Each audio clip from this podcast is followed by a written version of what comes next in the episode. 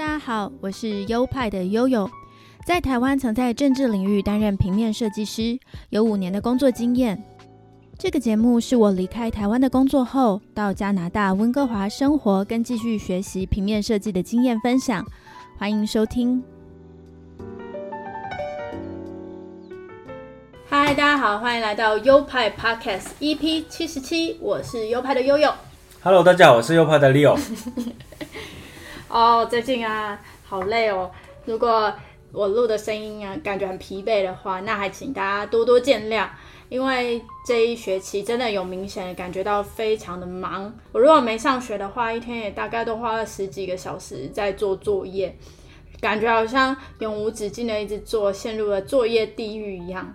那我也不知道为什么我做起来感觉特别吃力。至于我的其他同学呢，他们好像都可以在假日吃喝玩乐，但我却不行。可能我的自己呃分配时间的能力比较差吧，总觉得蛮吃力的。然后又因为呃作业比较多，还有接了一些设计的工作，所以最近比较常头痛啊，或者是这里痛那里痛，有一些身体的小状况。这个月结束的话会轻松很多，所以呢，我还在努力的撑到那个时候。我觉得如果那个观众们如果知啊、看了你的同学的那个作品之后，就知道为什么就是他们那个去吃喝玩乐的后果了。没有啦，他们的作品也是做得很好，但是我就会觉得啊，好不容易有这个机会可以再回到学校一次，然后也花了不少钱在学费上，那我就希望可以把我的每个作品都做到没有遗憾。我觉得我做每个作品都还蛮全力以赴的，因为不想要留有后悔的地方。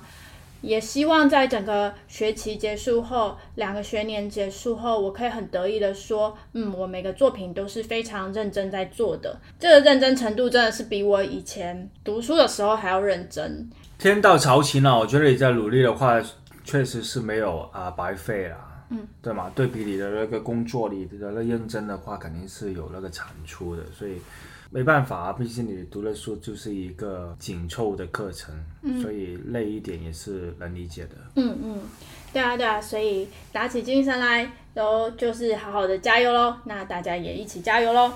这个礼拜六呢，台湾就是要进行选举喽，呃，要选县市长跟议员，还有一些地方代表嘛。我虽然人在加拿大，但是我其实每天都很关心选举的新闻，有时候也蛮羡慕大家可以在台湾为台湾投出自己的一票。因为我现在人在国外，也没有办法回去投票。有投票权的大家，也要好好的珍惜自己投票的权利，在礼拜六的时候去前往投票哦。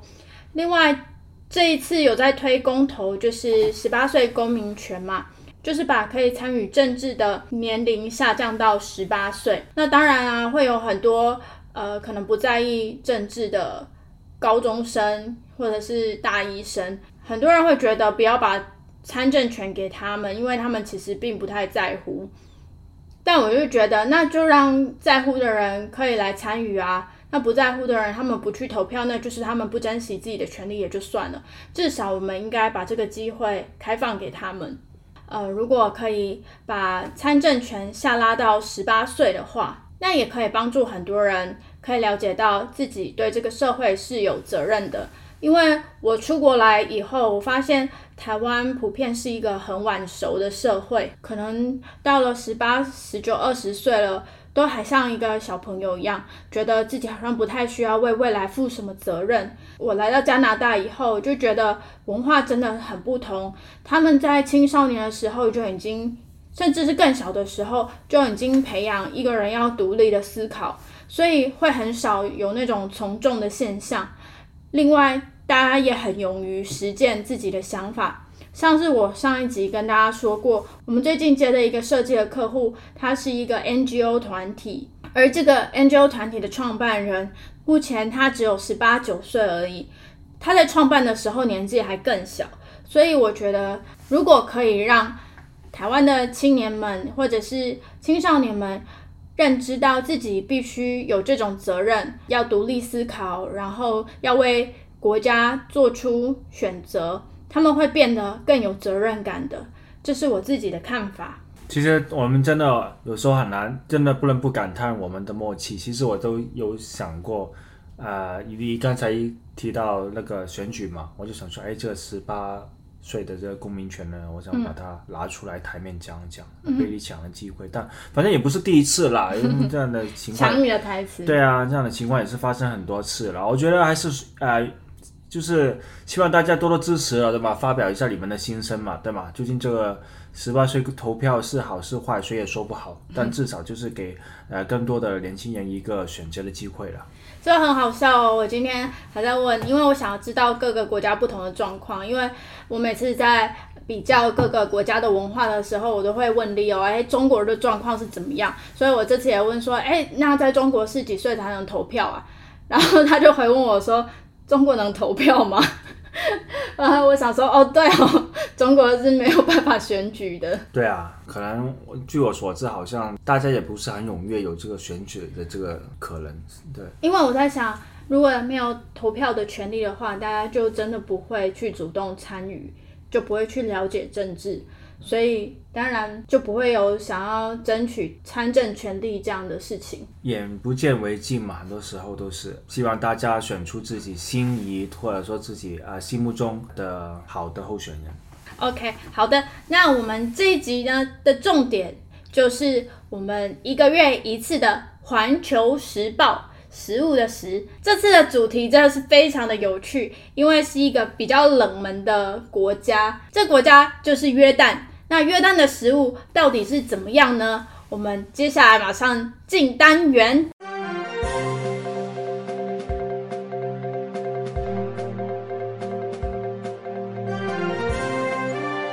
加拿大是移民国家，也是最能尝到各国道地美食的地方。让环球时报带您用美食体验各国文化。环球时报。本集的主题是约旦美食。不知道讲到约旦，大家对约旦有什么印象呢？约旦它是一个中东的国家，它的北部是叙利亚，东边是伊拉克，它的东南就是沙地阿拉伯，西边是以色列和巴勒斯坦，就大概是在那一带。这样讲一讲，大家可能大概知道在中东的哪些地方。那它的首都是安曼，我也真的完全没听过这个城市，诶。约旦它的官方语言是阿拉伯语，他们所信奉的国教是伊斯兰逊尼派，他们的主要人种是阿拉伯人，然后他们的政治制度呢是二元制君主立宪制，就是说他们国家政权是由君主和议会共同掌握，但是还是以君主的权力为中心。哇，那真的是一个呃让我们很陌生的一个地方。它的食物其实就跟其他的中东料理差不多，就是那一带大概都吃这样的东西，像是鹰嘴豆啊、呃肉类啊，尤其是沙威玛，还有呃他们会喝奶类，还有一些乳制品等等。蔬菜方面，他们也会有一些沙拉，像是黄瓜啊、呃番茄啊等等做成的沙拉。我们这次去的餐厅叫做 Zaki，它是阿拉伯一个男性的名字，意思是仁慈、有品德的与幸福的意思。它的地址是五八九号 Sixth Street, New Westminster。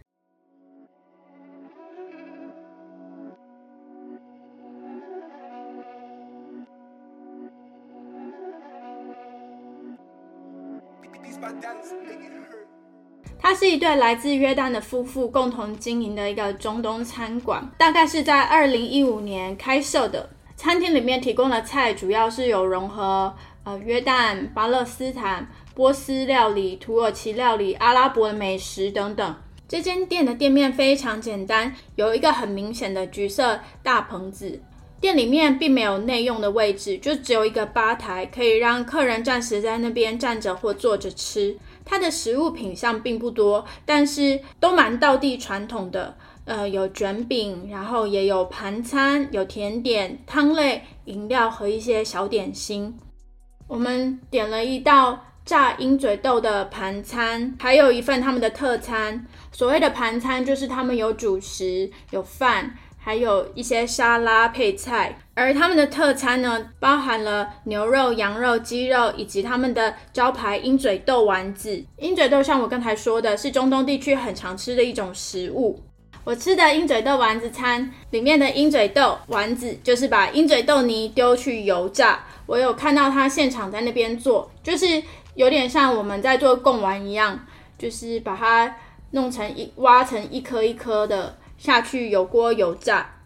它吃起来的感觉，外面很酥脆，里面很软嫩，就有点像在吃可乐饼的感觉。入口非常的美味，也非常的香，口感也很好。而盘餐里面的蔬菜主要是一些冷的沙拉，包含番茄、洋葱、黄瓜，另外还有腌黄瓜以及腌过的甜菜。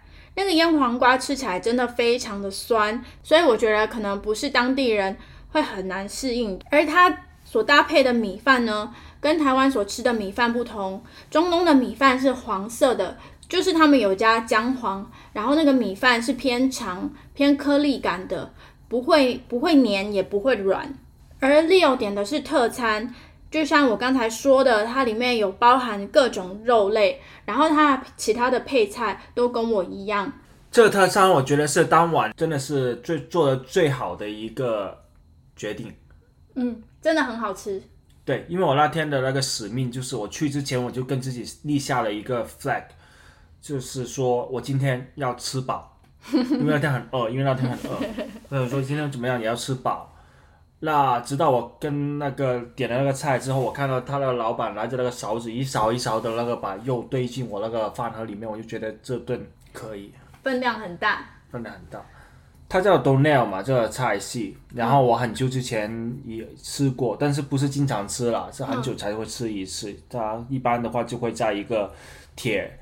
的一个炉子里面会放一块大的肉啊，然后它慢慢切。哦，那个就是台湾所说的沙威玛。哦，沙威玛，对，我不知道为什么会叫沙威玛这个词。沙威玛是翻译的，因为你刚才说的 Donell，它还有另外一个名字叫做类似沙威玛还是什么？哦，沙威。沙威玛。沙威玛。不知道，类似这个音，但它翻过来就是沙威玛。哦，因为在这边的话很少见你说的另外一个词，一般都会先到 Donell 这个词。这饭的话，里面呢，它会有那个牛肉、羊肉，还有鸡肉。嗯。实不相瞒，我当时拿下这个饭盒的时候，第一口咬的是那个鸡肉嘛，我觉得这是此生最好吃过的肉。真的假的？当时候真的有这样的觉感觉，因为那时候是很饿了，然后再加上它的那个鸡肉烤的那个度是很很好的，我觉得它那个。嗯嗯。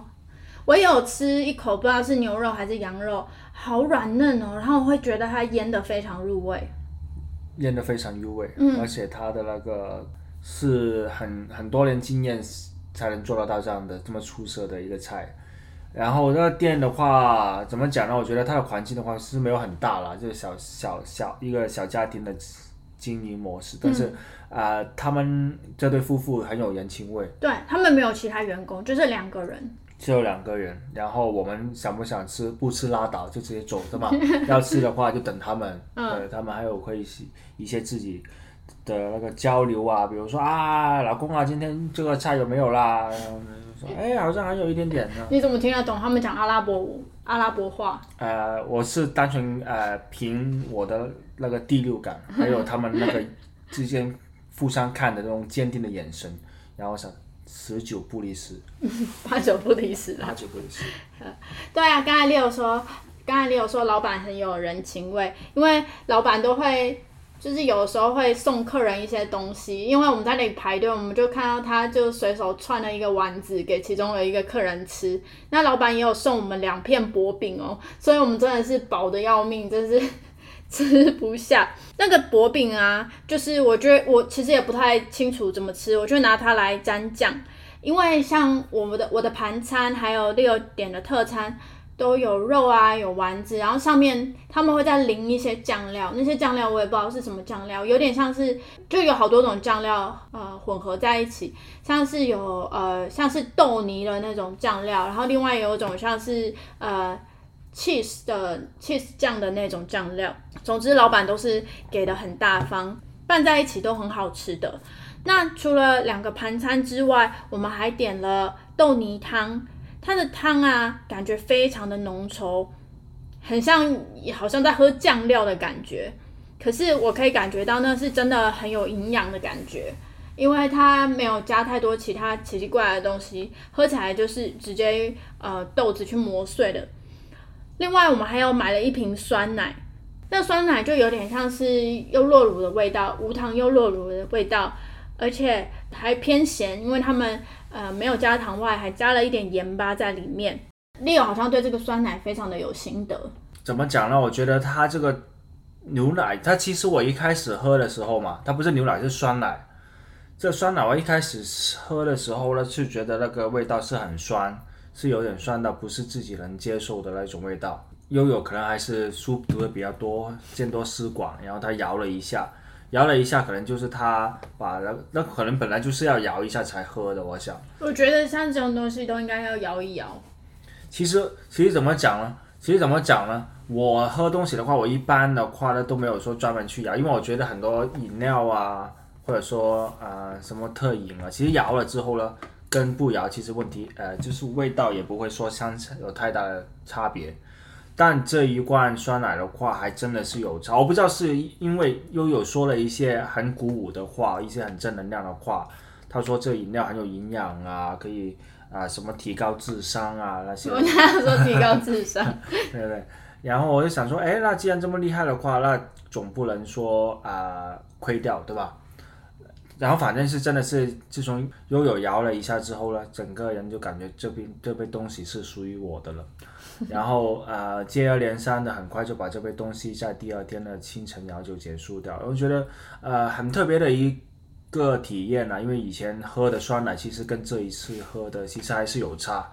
这一这一杯的话，我给个还蛮蛮高的分，我给了七八分吧。喝惯一般优酪乳的人可能会比较不适应，但是我以前在台湾的时候就会去一些呃超市，像是鱼妈妈那样子的呃商店去买它的乳清，它的乳清很好喝哦，就是呃有点像是不甜的养乐多，也有点像是比较水一点的优酪乳。那种感觉，所以我觉得它的这一款酸奶喝起来就是这个味道，它不会有那种像加了胶一样的浓稠感。我觉得呃市面上卖的优酪乳都太浓稠又太甜了，所以我真的是比较喜欢这一款。它偏咸，我刚才有说它是咸咸的，然后喝起来有点像是异状的 cheese 的味道，感觉蛋白质就是爆满，嗯。但是这个真的是见仁见智，毕竟是外地的食物，还是很有可能台湾人来尝会是喝不惯的。他们店里面还贩卖了其他食物，像是刚才也有提到了哦，它里面有贩卖沙威玛，所以店里面呢就串了一块肉在那边不停的旋转，那那个老板娘就时不时从上面刮几片肉片下来，这样子。沙威玛就是很典型的中东菜里面的一道食物，因为店里面真的很小，所以我就坐在他们的锅子旁边，他们有一锅是牛肉的，一锅是鸡肉的，一锅是羊肉的，不停的在。啊，冒着滚烫的烟，虽然是小店面，但是这两个约旦夫妇忙碌到手都没有停下来，生意非常的好，而且客人不只是中东人，还有白人，甚至是中国人。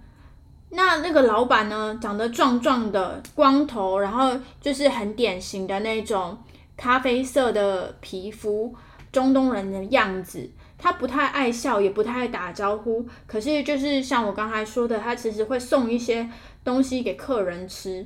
这间店的食物是真的蛮好吃的，吃久了其实一开始入口的时候，像是饭入口的时候会有一些香料味，比较不能适应。但是多吃几口的话，反而就觉得哎，好像还不错这样子。而且一道盘餐不算贵，一个是大概是十三到十六块这样子。嗯，不太算贵，十三到十六块加币，大概是台币的二十呃两两百六十元到三百元左右。一个盘餐里面有肉、有饭、有菜，我觉得是蛮满足的，而且 CP 值蛮高的。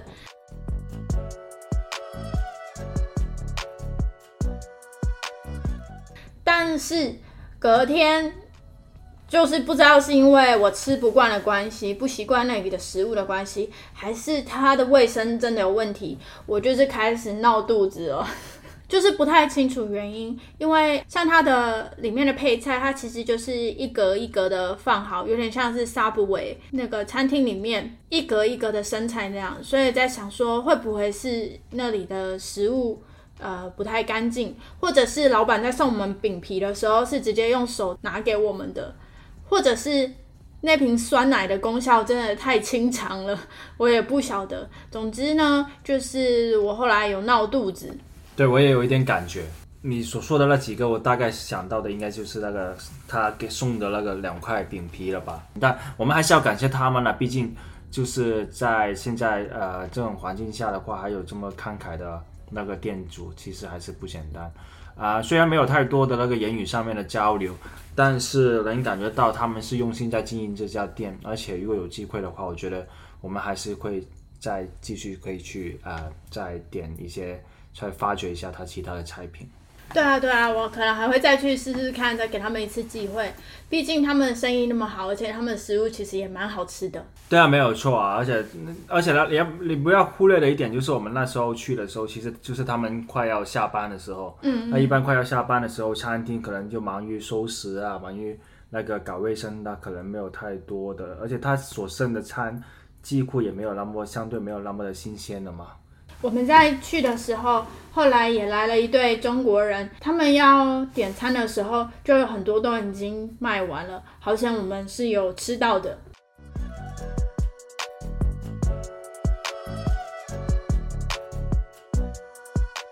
好的，那这就是本周要为大家介绍的约旦菜喽。虽然不能很有信心的推荐给大家，但是至少可以让大家知道约旦人大概都吃些什么东西。接下来又是紧张的时刻了，我们要抽出下一次《环球时报》的主题。好，我们拿出的啦，熟悉的纸袋。现在大家可以听到纸袋的声音。现在我跟 Leo 要分别从这纸袋里面抽出一个签，这个签呢上面有国家的名字，希望是一些有特色的国家的餐厅。对啊，像约旦我就觉得蛮好的，奇奇怪怪的。好，Leo 现在在抽，他从里面来给我一个沙特阿拉伯。好，Leo 抽出了一张了，先不要看，因为接着换我抽，希望抽中一些怪国家。好的，我也，哎，这是一只吗？好像有重叠。你没有在偷看吧？我没有偷看。好，这确定你你的也是一张哈？一张。好，那现在我们手上都有一张签，而且我们都还没有看过。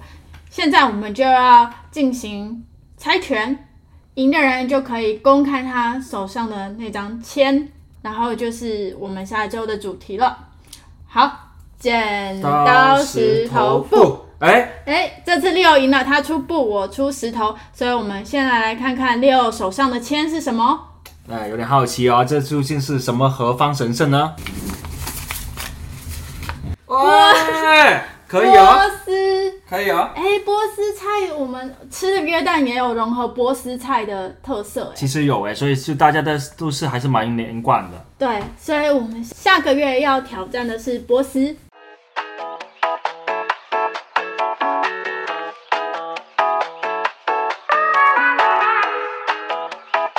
好的，那这就是本周全部的内容了，希望大家会喜欢。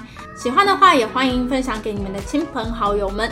另外，本节目有官方的 IG 账号，账号的名称是 Y O P I E 底线 S T U D I O 优派底线 Studio。最重要的是，本节目有赞助的机制，赞助的连接就在每集的节目说明里面。下一集还会继续为大家录制不同的内容，那也请大家继续期待。还有期待我们下个月的《环球时报》要吃波斯美食哦！谢谢你收听到这边，那我们下周再见喽，拜拜！谢谢大家这一期的收听，拜拜。